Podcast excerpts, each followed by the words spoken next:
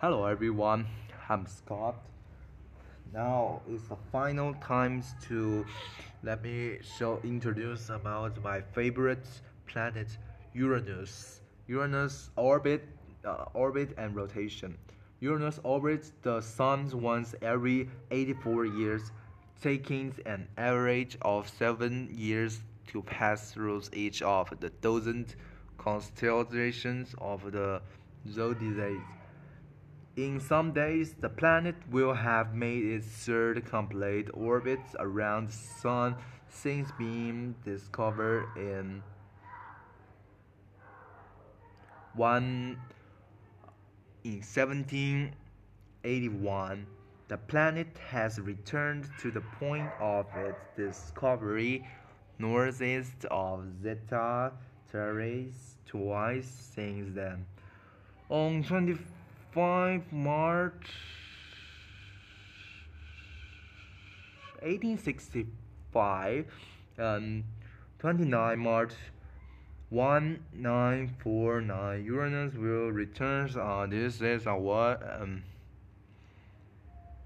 return to these locations again to April uh, 3 April 20, uh, 27 is a range distance from the Sun through the AU. The difference between its minimum and the maximum distance from the Sun is 1.8 AU, a larger than that of any other planet throughout, so not as large as that of dwarf planet Pluto.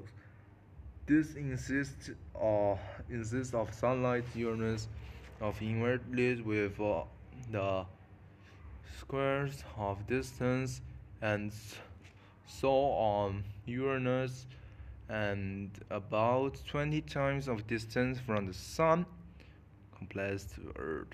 It is about intensity of sunlight on Earth. The orbital, orbital elements of the Uranus were the first calculated in some days, and the rotational periods of the interest of the universe Uranus is 70 hours, and it move like uh, slide down and different than the Saturn's. Okay, that's all for the this.